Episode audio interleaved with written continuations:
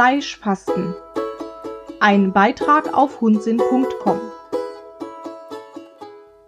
Den holprigen Einstieg in die Hundenachhaltigkeitsfastenzeit haben wir überstanden. Weiter geht es mit Woche 2. Nachdem wir uns mit ein paar frischen Extrazutaten zunächst ganz seicht eingegruft haben, wird es in dieser zweiten Woche etwas unangenehmer. Wir gehen ans Eingemachte. An ein in der Hundewelt besonders kontrovers diskutiertes Thema. Das Fleisch. Unser Motto für Woche 2 heißt Fleischfasten. Die Aufgabe. Lege in dieser Woche mindestens einen Veggie-Tag ein. Ei- und Milchprodukte sind erlaubt. Die meisten Vegetarier oder Veganer, die man nach ihrem Warum fragt, werden vermutlich als Antwort ethische und/oder gesundheitliche und/oder ökologische Aspekte anführen. Und für diese Antwort ernten sie vermutlich ein wohlwollendes Nicken oder einen respektvollen Blick. Ein Mensch, der seinen Hund vielleicht auch bloß ab und an fleischlos füttert und auf die diesbezügliche Warum-Frage dieselben Argumente anbringt, dem wird oftmals bloß ein abschätziger Blick oder ein verständnisloses Kopfschütteln zuteil. Es entbrennt daraus eine Diskussion und diverse Gemüter erhitzen sich. Es werden die immer gleichen Gegenargumente wieder und wieder aufgewärmt. Der Hund stammt vom Wolf ab, also muss er auch wie einer ernährt werden. Nach circa plus minus 15.000 Jahren Domestikation also genau so, wie wir auch immer noch Wurzeln, Beeren und Kräuter sammeln und ab und zu mal einen Mammut jagen? Einen Hund fleischfrei zu füttern ist nicht artgerecht und ein Fall für den Tierschutz.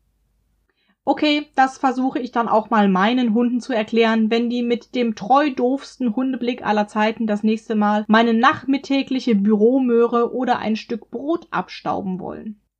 Der Verdauungstrakt des Hundes ist überhaupt nicht auf die Verdauung pflanzlicher Nahrung ausgelegt. Edge ist er doch. Es ist sogar wissenschaftlich erwiesen, dass der Hund im Gegensatz zum Wolf Stärke ziemlich gut verdauen kann. Und man vermutet, dass er dadurch womöglich überhaupt erst zum Hund geworden ist. Allerdings soll es hier ja vorrangig um Nachhaltigkeit gehen und nicht um die Frage nach dem ultimativen Ernährungskonzept, welches sowieso von Individuum zu Individuum variiert. Eine interessante Notiz für alle eingefleischten Fleischfütterer allerdings noch am Rande. Selbst das klassische BARF-Konzept empfiehlt mindestens einen, besser sogar zwei fleischfreie Tage in der Woche. Einigen wir uns nun also erst einmal darauf, dass weder Obst noch Gemüse noch Kohlenhydrate unseren Hund umbringen. Spezielle Allergiker oder Krankheitsfälle mal ausgenommen und schauen uns in dieser Woche einmal an, was wir unserem Planeten mit der übermäßigen Produktion von Fleisch in der Intensivtierhaltung zumuten und was die Hundehaltung eigentlich so mit unserer ganz persönlichen Ökobilanz veranstaltet. Die Aufgabe für Fastenwoche Nummer zwei lautet daher, lege in dieser Woche mindestens einen Veggie-Tag ein. Wer Angst hat, seinem Hund mit ein bisschen veganer Ernährung zu schaden oder wer einen totalen Gemüseverweigerer zu Hause hat, der darf zur Vereinfachung auch gerne Eier und Milchprodukte mitfüttern. Denn wir erinnern uns, jeder kleine Schritt zählt. Fleischverzicht fürs Klima? Die Fleisch-, Milch- und Eierproduktion gehören zu den Hauptursachen des vom Menschen verursachten Klimawandels, der Bodenerosion, der Wasserverschmutzung und des Rückgangs der biologischen Vielfalt. Nach Angaben der FAO, Ernährungs- und Landwirtschaftsorganisation der Vereinigten Nationen, sind sogenannte Nutztiere für 14,5 Prozent der vom Menschen verursachten Treibhausgasemissionen verantwortlich. Echt jetzt? Wir sollen also dem Klima zuliebe unseren Fleischkonsum reduzieren? Und wieso? Etwa weil die Kühe zu viel pupsen, wie ja fast jedes Kind inzwischen weiß? Ja, genau. Und nicht nur deswegen, sondern auch, weil unfassbar viel landwirtschaftliche Anbaufläche allein für die Produktion von Tierfutter verschwendet wird. Denken wir doch nur mal an die Regenwälder in Südamerika, die zugunsten von Monokulturen mit Mais oder Soja, als Viehfutter wohlgemerkt, nicht für die Tofu fressenden Veganer, wie gemeinhin gerne angenommen, ihren Platz räumen mussten.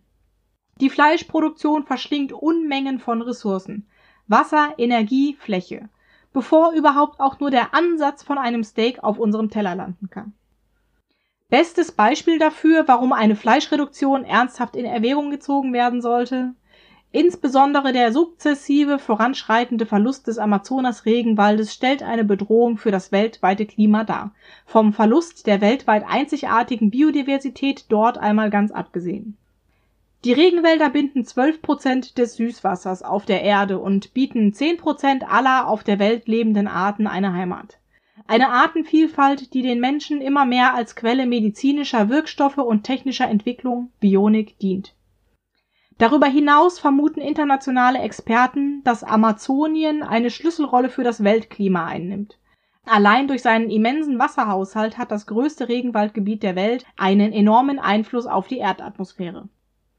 Los geht's! Also, wie sieht es bei dir aus? Bist du bereit für einen Veggie-Tag, für deinen Hund und vielleicht sogar für dich selbst? Lass uns an deinen Erfahrungen mit einer fleischfreien Fütterung teilhaben.